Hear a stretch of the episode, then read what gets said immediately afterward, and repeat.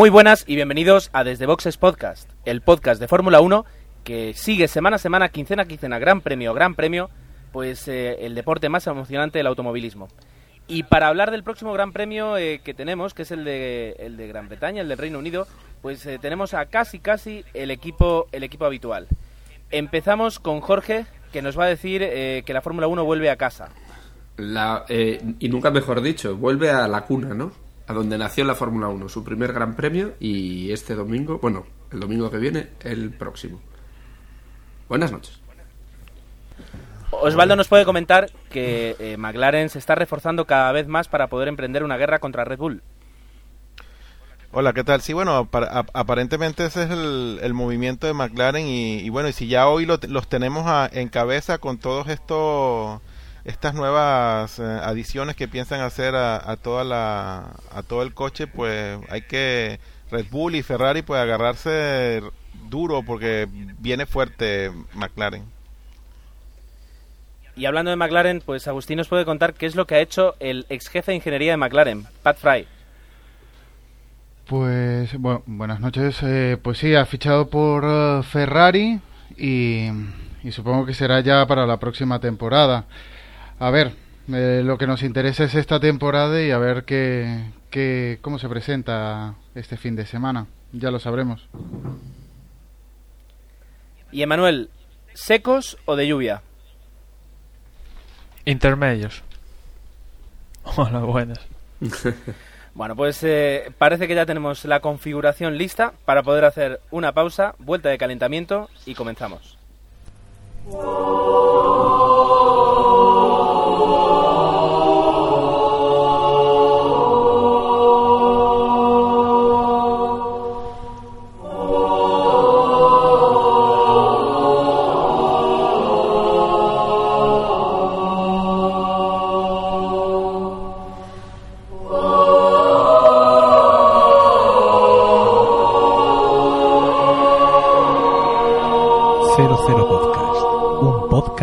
Cine.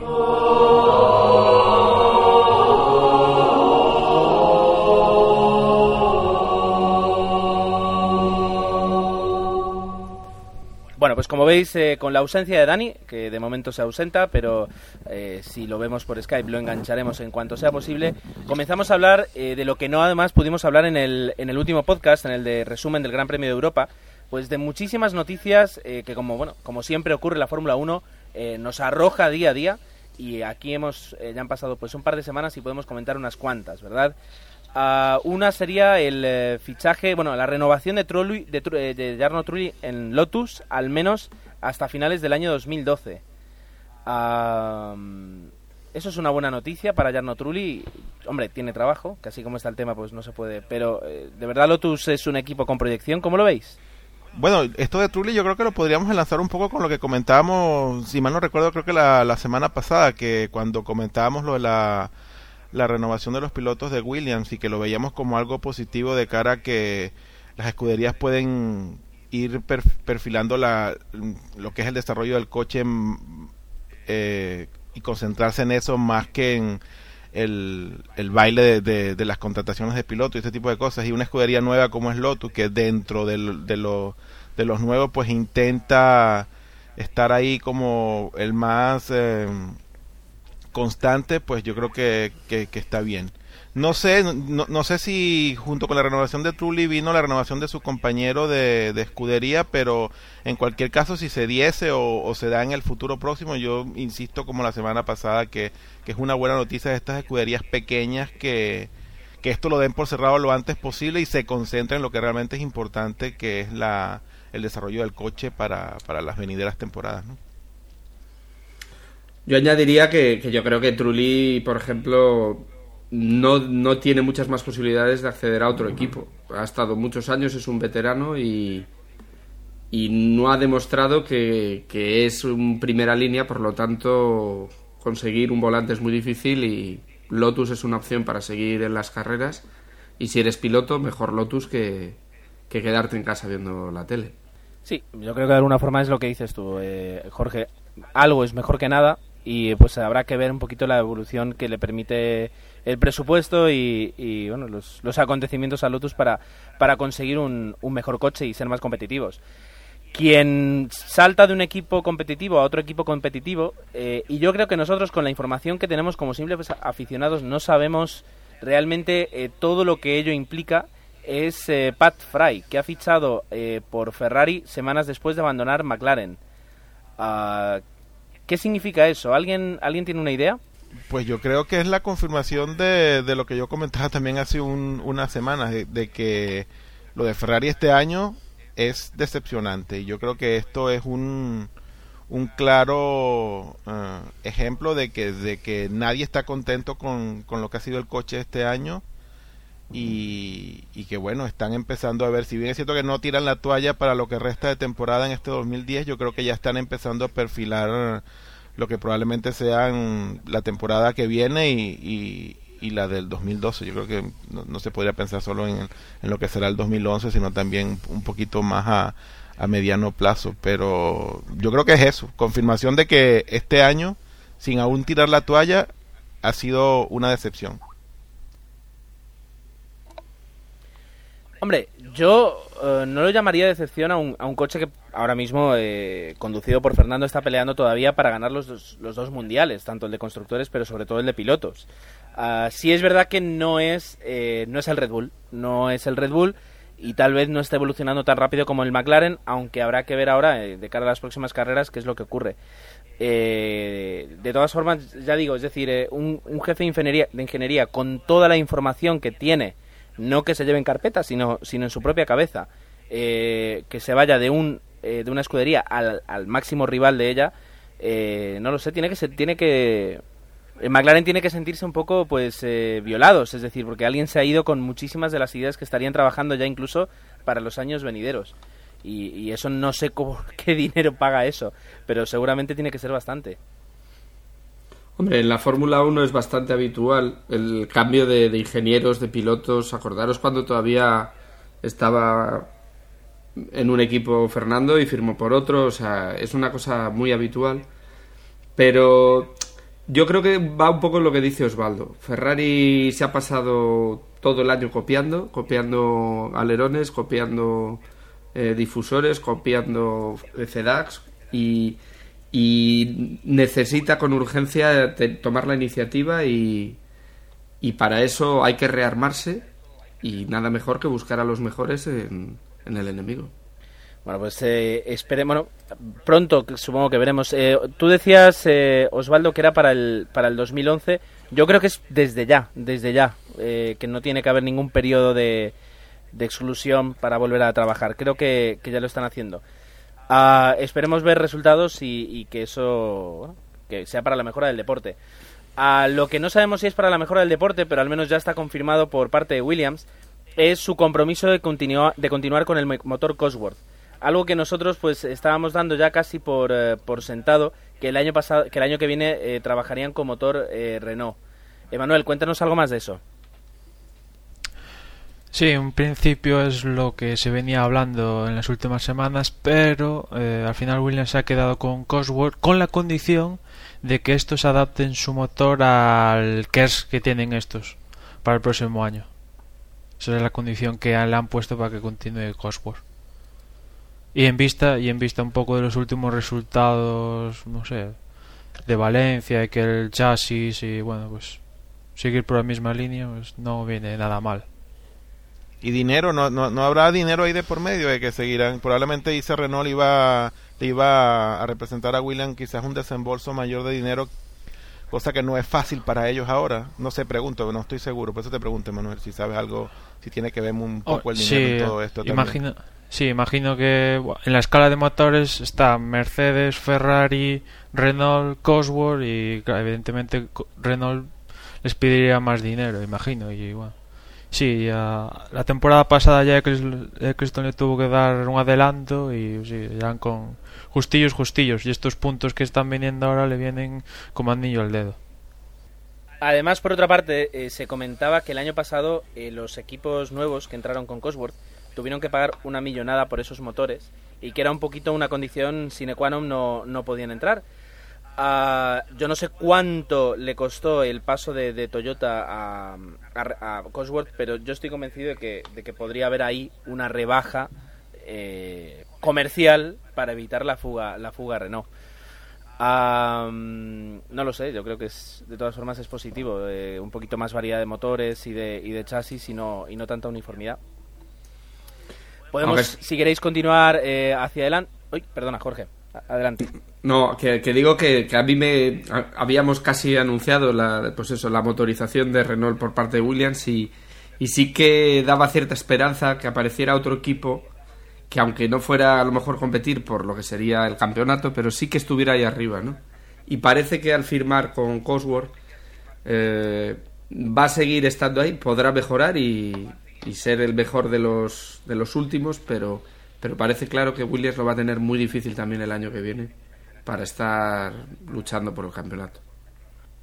Habrá que ver, yo, no, yo eh, teniendo en cuenta... Eh, o sea, todos quieren ganar, así que yo no sé si a lo mejor... Eh, ¿Cuál es el rendimiento del, motor Cosworth? Es algo que, que, nosotros como aficionados no conocemos, el rendimiento de cada motor. Si es verdad que todos los periodistas siempre hablan de un rendimiento superior del, del motor eh, Mercedes, pero luego hablando de Renault, hablando de, de Ferrari, hablando de Cosworth, había unas declaraciones de, de, Chris Horner diciendo que el motor Renault tenía, al menos en su coche, entre 25 y 30 caballos menos que el motor Mercedes.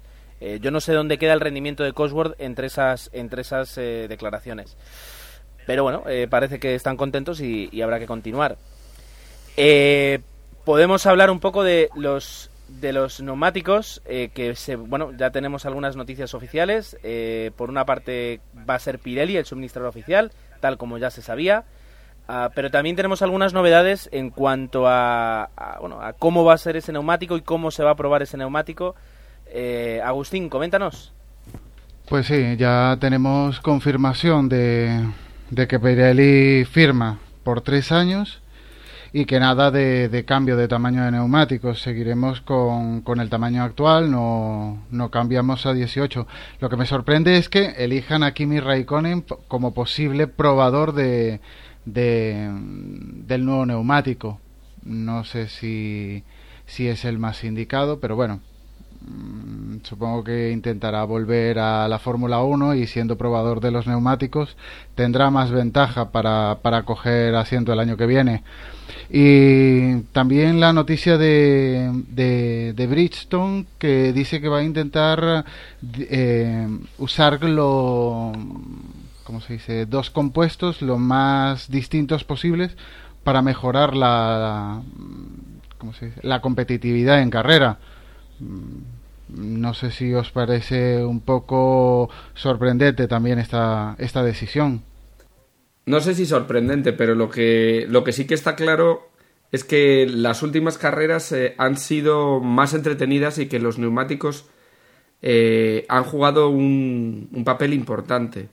Por ejemplo, ver cómo Kobayashi adelantaba sobradamente a dos pilotos en carrera en un circuito que era prácticamente imposible adelantar, pues la verdad es que se agradece. Lo que no tengo yo tan claro es que si hay que poner tantas trabas eh, físicas para el pilotaje para que haya espectáculo. Es lo que quizás habría que, que valorar. A mí preferiría otro tipo de, de soluciones que no, no fueran eso, no fueran que, que, que vayan prácticamente en las lonas y jugándose el tipo, la verdad. Eh, lo que no, no especificaban en la noticia, o por lo menos entiendo yo que especifican que es Brist, eh, Bristol quien toma la decisión ¿Realmente es ella o es eh, la FIA? O, bueno. No, es. ¿Quién es toma ella, las es ella. Bridgestone. Es, es Bristol. Bristol ofrece los dos, o sea, los dos neumáticos, o sea, los dos tipos de neumáticos que va a usar en cada carrera con una antelación suficiente y lo va anunciando y, y bueno, Pero es así desde que, desde que se utiliza este sistema. Y siempre unos días antes eh, aparece, pues eso, una lista, pues no sé con cuántos días es, pero mm, pues deben ser casi 15 días o una cosa así, anuncian. Para tal carrera llevaremos el compuesto, pues el blando y el super blando, bueno, el que sea. Pero eh, aún así me parece un poco sorprendente que Bristol eh, tome esa decisión para aumentar la, competitividad en pista eh, de modo unilateral. No, no entiendo la motivación que le puede llevar a Bristol eh, ser tan tan influyente en carrera. Hombre, las ruedas son muy influyentes en carrera, ¿no? Es lo único que les agarra al suelo. Y No, ahora pero- que es...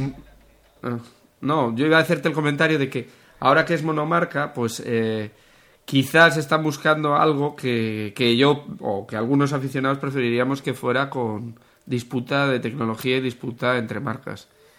Puede ser Yo- que sea... yo entien- es- no sé. Yo entiendo lo que dice lo que dice Agustín, que viene a decir que eh, me parece mentira que una, una tercera empresa eh, tenga tanta influencia en cómo luego se va a desarrollar el, el Gran Premio. Es lo que comentas, Agustín. Claro, es como si eh, Nike de repente, trasladándolo a otro deporte, dice, no, mira, como vemos que, que el Barça y el Madrid están ganando, vamos a poner el, el balón este que fluctúa mucho para que ellos tengan menos opciones y los equipos pequeños tengan más opciones, sin, sin hablar con nadie. Que ellos mismos son los que deciden eh, meter como una nueva regla o una nueva... influir demasiado. O sea, ciertamente es, ciertamente es así, pero pero bueno, es el poder que la FIFA le, le ha que la FIFA, perdón, que la FIA le ha dado.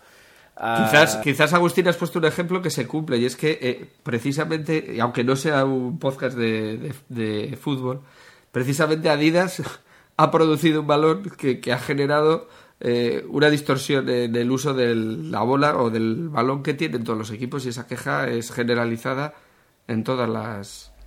Eh, no, lo, no, entiendo que eh, en el caso del fútbol es un poco lógico. Adidas ya estaba usando ese balón en las competiciones donde Adidas proporciona balones. No es que la haya sacado para el Mundial. Eh, Adidas es proporcionador de balones para el Mundial y se usa el Adidas que, que tienen en ese momento. Y los alemanes ya lo estaban usando. Entonces no es algo que se sacan de la manga. En este caso sí. Eh, que ellos tomen la decisión de tener dos compuestos muy separados porque creen que así eh, va a haber más lucha de pilotos es que no que, que ellos no les influye. Le van a comprar los neumáticos igual. Da igual que sean dos muy parecidos que dos muy diferentes.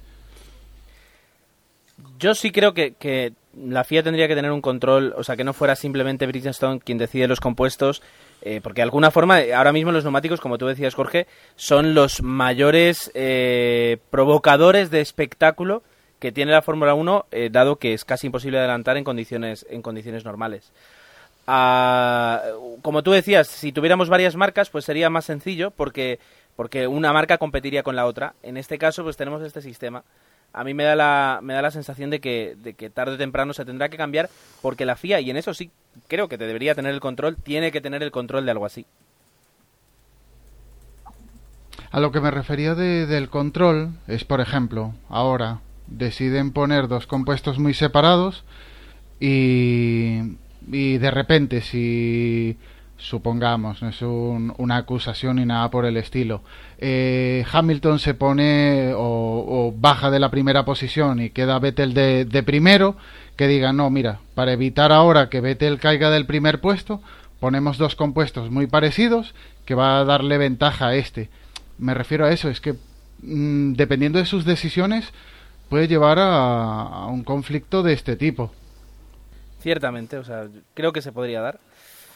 No sé, Eh, pero o- otra cosa, una, a ver qué opináis. Eh, yo creo que eh, criticamos en su momento, el año pasado o a principio de temporada de esta, que, que quitaran el, re- eh, o sea, el cambio, el repostaje y que solo permitieran las ruedas y que, y que no iba a hacer, no iba a pasar nada. O sea, que realmente quitaran esa estrategia y que era un defecto. Pero realmente este año las ruedas están resultando ser súper importantes y, y, sí que no ha ido tan mal esta decisión al final de la FIA que tomó el año pasado. ¿Opináis así o, o no?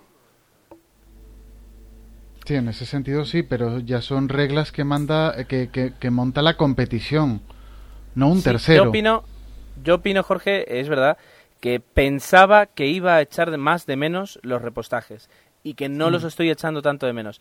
Y creo que en parte es gracias a, a esos cambios de neumáticos que condicionan también bastante la carrera. Es verdad, yo pensé que, que iba a ser muchísimo más, más eh, crucial en los repostajes y no. Eh, el, el deporte se mantiene, así que estoy contento por esa parte. Bueno, pero también es cierto que en parte lo, del, lo de los neumáticos también viene dado un poco por el peso con el que salen los coches porque no va a haber repostaje. Yo creo que toda es una cosa que se, se compagina con la otra y bueno, al final estamos teniendo lo que estamos teniendo, pero...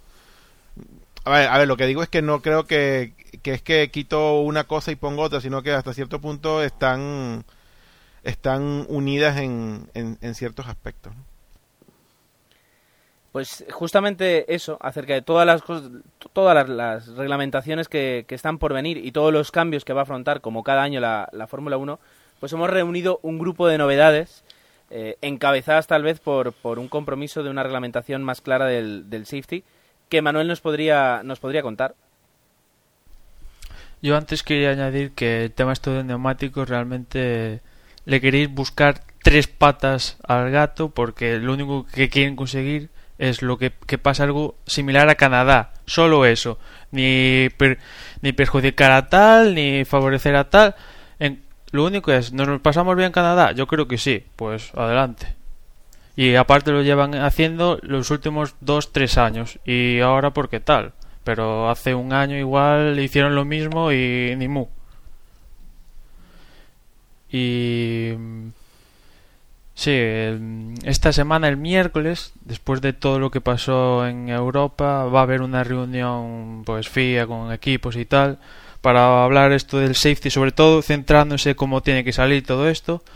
Y aparte, en una reunión del Consejo Mundial hace dos semanas, una cosa así, pues se aclaró el tema del safety con respecto a aquello que pasó en Mónaco con Alonso y Schumacher, que bueno, al final queda tal como está, que pues eso, que hay que pasar, que la última vuelta estando safety no se puede adelantar y tienen que entrar todos uno a uno, sin, sin, sin que suceda nada.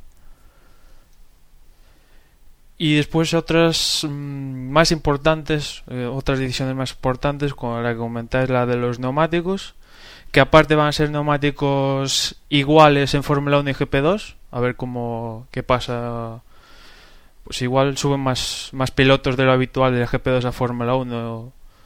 A ver, a ver qué pasa en el futuro. Y después una cosa de, de, la que veníamos hablando en los últimos meses, que pues los coches lentos y todo esto, es que vuelve la regla del 107% para la Q1. Y, y en caso pues de no sé, de alguna circunstancia especial se cogería el tiempo de los libres para que ese piloto pudiera competir.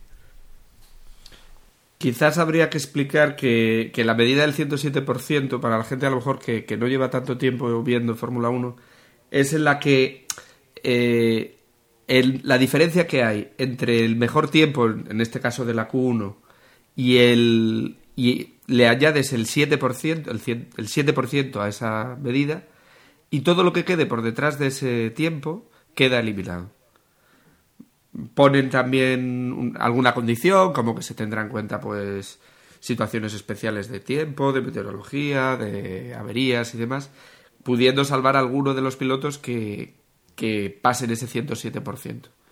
En la práctica, cuando esto existía, dejaron a muy pocos pilotos fuera de, competición. Solo era cuando eran casos clamorosos de coches que iban extremadamente lentos. Y yo creo que será así, o sea, tampoco creo que, que nos vayan a quitar a 5 o 6 coches para la carrera o, o, similares.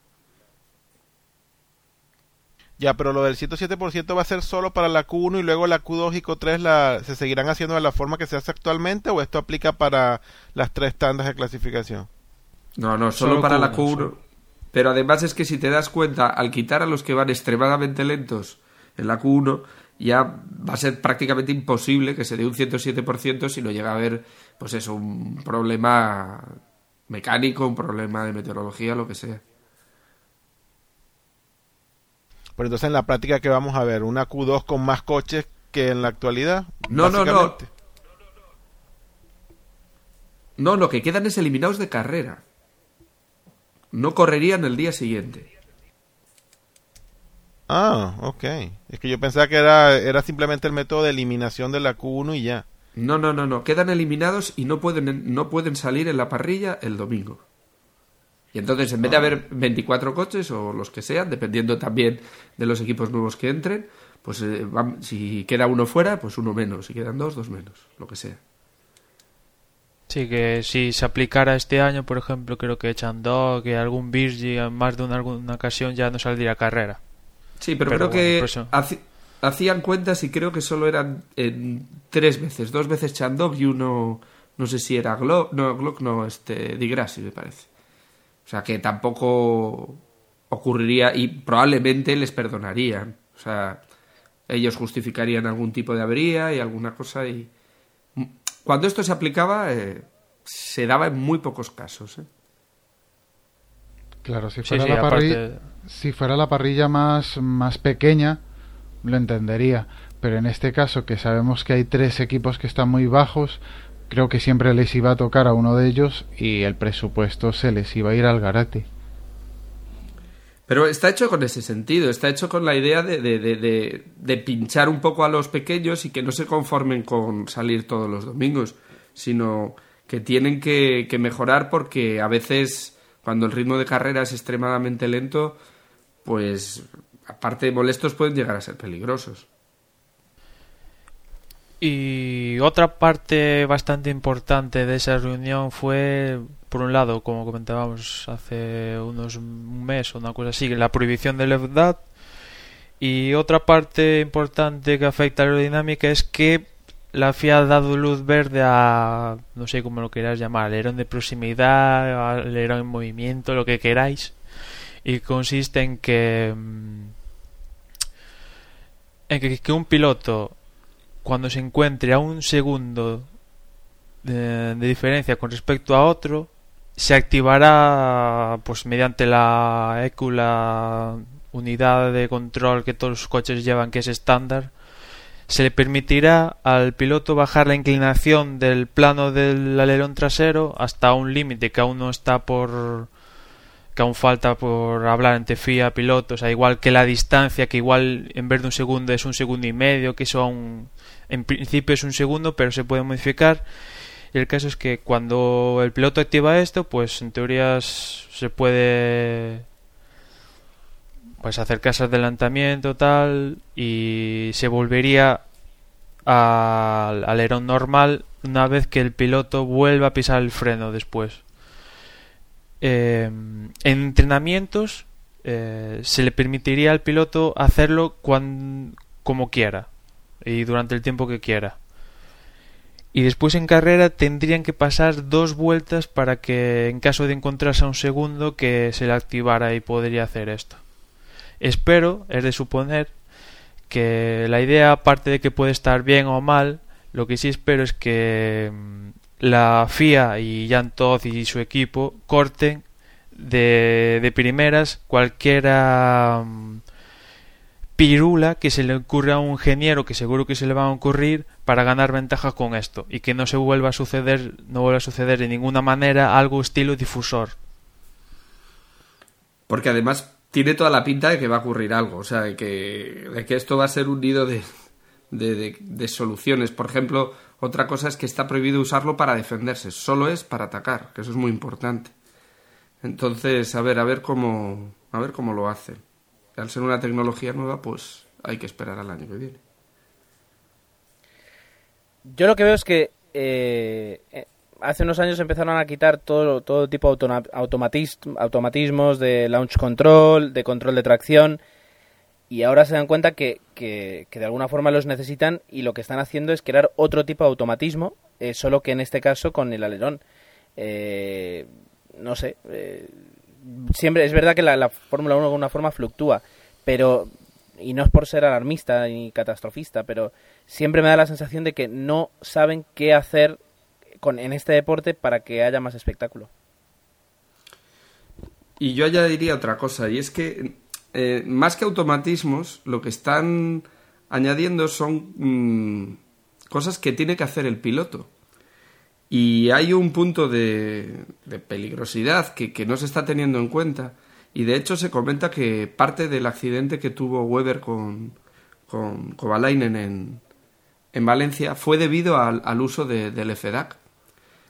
Y no sé hasta qué punto este tipo de, mecanismos, mismo el FDAC o, o el alerón este, son realmente del todo seguros porque el piloto de alguna manera lo tendrá que accionar y bueno, a lo mejor es solo un botón y es más fácil de lo que es el FDAC ahora mismo, pero pero no sé, yo se hablaba Sí, dale. Se hablaba se hablaba que bueno, hace dos podcasts comentábamos que igual 50 grados de inclinación el plano.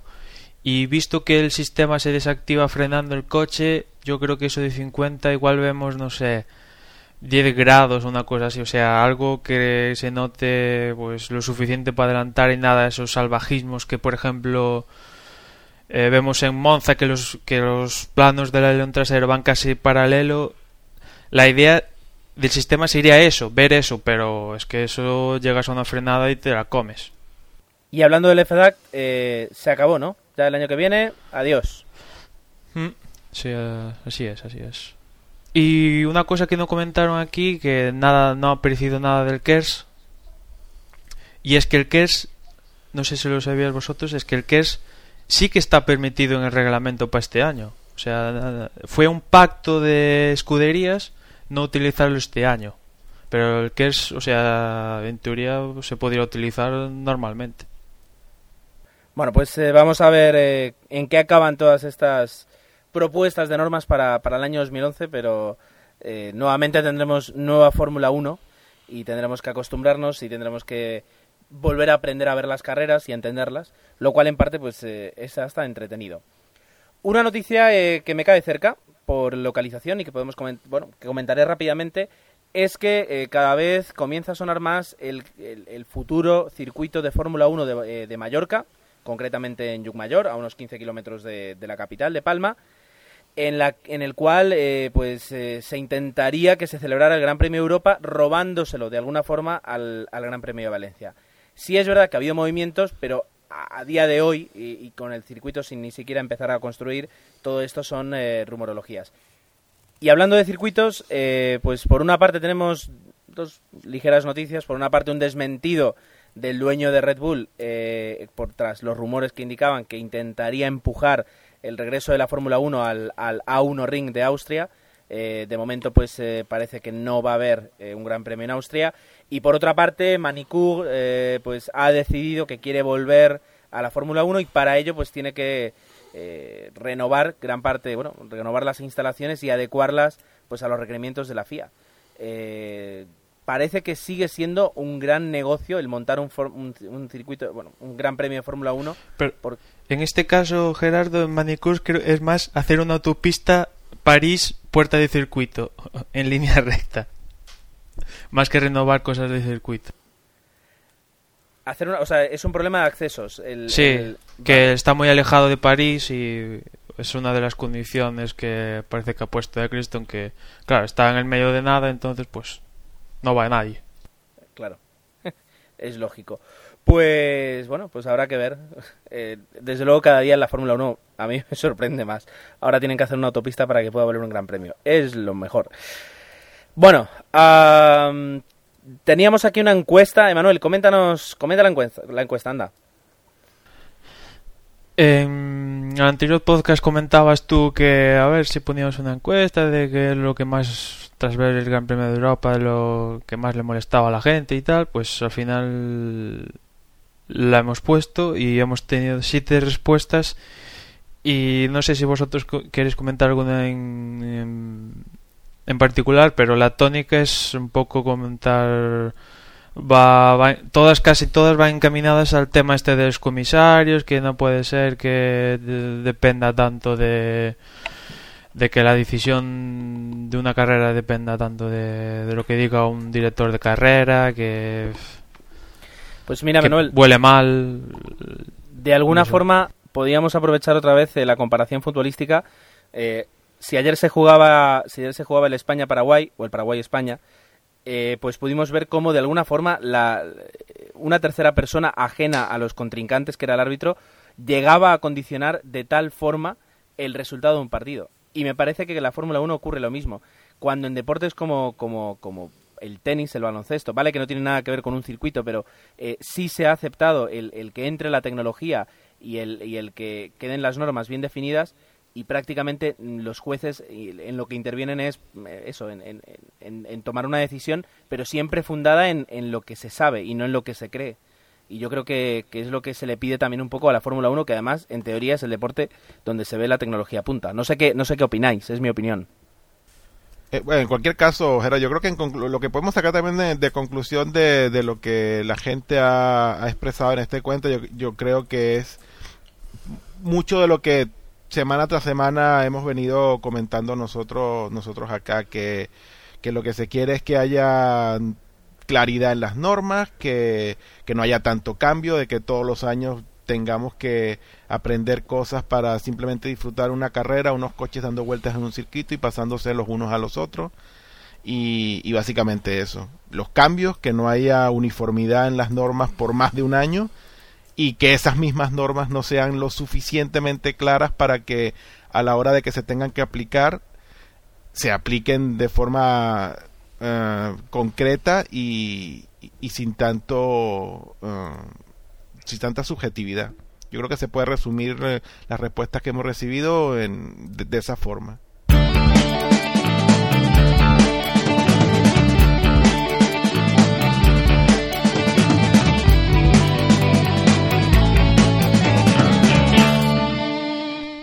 Bueno, y centrándonos ya en lo que va a ser el, el Gran Premio del Reino Unido, el Gran Premio de Silverstone, eh, poco se puede añadir, eh, como decía antes a, a, eh, a, eh, Jorge, a un Gran Premio que es la casa, la casa de la Fórmula 1, el origen de la Fórmula 1, eh, pero sí la novedad, o al menos eh, lo más emocionante que nos puede dar, o al menos eh, el invitado que, que va a jugar eh, a favor del espectáculo, como normalmente lo hace, es la lluvia. Eh, en esas condiciones, no sé si alguien se atreve a, hacer algún tipo de, de predicción, eh, si alguien quiere comentar algo del circuito, si mm, ¿qué, qué podemos hacer? Eh, Del circuito sí que podemos ah, hablar un poquito porque mm, sobre todo el último, bueno, en el último sector que es todo completamente nuevo que ellos llaman arena y que consiste que mm, digamos que hay unas curvas un poco más lentas que dan que preceden a una recta y que se intenta que en esas curvas lentas se acerquen, los coches para que esa recta antes de entrar a lo que sería la curva esta que ya pues que da línea de meta en Silverstone que se pueda algún adelantamiento aparte de de los poquitos que hay en Silverstone y que cuesta bastante adelantar y a ver qué pasa. En lo pudimos ver este trazado en MotoGP hace dos semanas y la verdad es que bueno había bueno, son motos evidentemente algún adelantamiento había pero tampoco nada espectacular como nos sugería Damon Hill cuando fue presentado. Y después con la lluvia, sí, esto. Aquí predecir, así que esto sí que es una lotería. Esto ya. Jugársela es muy. imposible. O sea, te la juegas siempre, cualquier cambio te chafa la carrera o te. o te da la victoria. Sí, es un circuito movido y, y es un circuito que han intentado lo que dices tú. Yo creo que a lo mejor ahí en la recta de atrás, en la nueva recta que han hecho y acaba en dos curvas relativamente lentas, es, eh, yo creo que va a ser el único punto de adelantamiento real que vamos a tener. Y lo que tiene son curvas muy rápidas, de mucha carga aerodinámica. Y aunque, como comentábamos al principio, McLaren está evolucionando día a día su coche es el típico coche que le va muy bien a, Red Bull.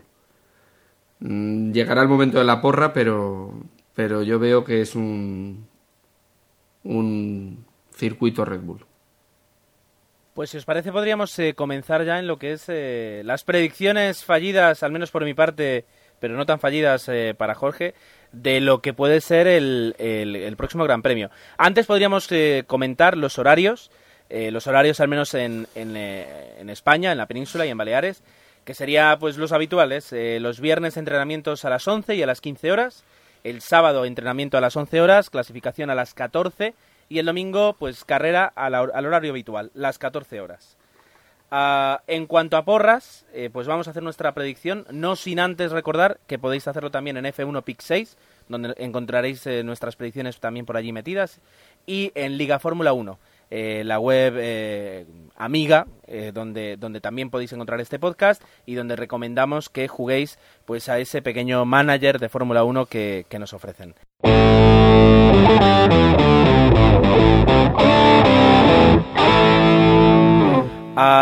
¿Cuáles son nuestras predicciones? Eh, empezando por, por ejemplo, Jorge. Bueno, yo ya lo he adelantado y, aunque eh, para la porra final y la que pondré en, en la web se esperaré al final del tercer entreno, yo voy a votar por un doblete de Red Bull y creo que Vettel va a seguir superando a su compañero, es decir, Vettel, Weber y el que va a andar detrás es Hamilton. ¿Quién se atreve ahora? ¿Osvaldo o, o Emanuel? Ya voy yo. Yo yo le sigo dando un voto de confianza a Jenson Button y digo que ganará él. Y sobre todo si va a haber lluvia, ahí la estrategia a lo mejor vuelve a ser de la suya. Y digo segundo Vettel y tercero Hamilton. Pues yo también pensando en eso que piensa Osvaldo, voy a poner a Baton de primero, a segundo Weber y a tercero Alonso. Hombres de poca fe, pues tendré que dar yo otra vez la cara, como siempre lo hago, poniendo a primer, eh, como ganador del Gran Premio del Reino Unido eh, a Fernando Alonso, seguido por eh, Lewis Hamilton y seguido por eh, Vettel, Feta. Y también teníamos por ahí la predicción de Agustín que nos ha dejado antes de marcharse. eh, a quienes les funcione bien Google Wave, eh, ¿alguien nos la puede decir? Pues puso Hamilton de primero, segundo Vettel y tercero Baton. Pues mira, ahí ya tenemos cuatro predicciones, las cuatro bastante diferentes y eh, tendremos que ver qué es lo que qué es lo que sucede y a quién tenemos que darle eh, la enhorabuena en el próximo episodio.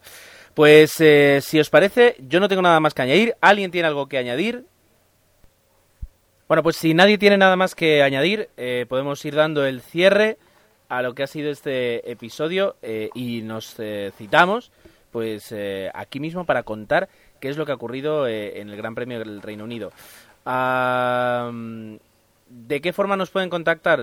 Tenemos algo en Facebook, Osvaldo.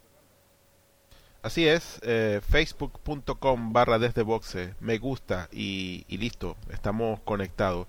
Por mi parte, nada más, eh, siete días más, carrera clásica y a ver qué, qué nos espera en el post carrera, a ver si estuvo divertido o no. Hasta luego, chao. Y también nos pueden encontrar en Twitter, twitter.com barra desde boxes, donde pues vais a estar al día de lo que pasa en la Fórmula 1 y nada, que nos escuchamos en el próximo en la próxima carrera y que podemos, podemos, eh, podemos. Venga, a ver si podemos y, le damos también a la porra. Que, que todavía hay oportunidades, estamos a mitad de campeonato y hay que animarse a, a ganar esta porra. Os animo a que, que- que lo hagáis, a- eh, ya sabéis, vais a, a la web, a nuestra web, donde podréis también dejar algún comentario. Y en ese apartado arriba que pone porra, picáis, hacéis vuestra predicción. Recordad que tenéis que hacerlo antes de, la clasificación, en este caso el sábado a las 2 del mediodía. Y nada, a, ver si hay suerte. Hasta después de la carrera, me despido. Chao. Y si tenéis algo que contarnos o nos queréis enviar cualquier cosa, pues por supuesto tenemos una dirección de correo electrónico, ¿cómo no? La dirección es desde boxespodcast.gmail.com. Ahí estaremos encantados de recibiros y contestar cualquier cosa que nos queráis enviar. Eh, lo dicho, ha sido un gusto poder compartir una vez más este episodio 52 con todos vosotros y nos citamos dentro de una semana en desdeboxespodcast.com. Hasta luego.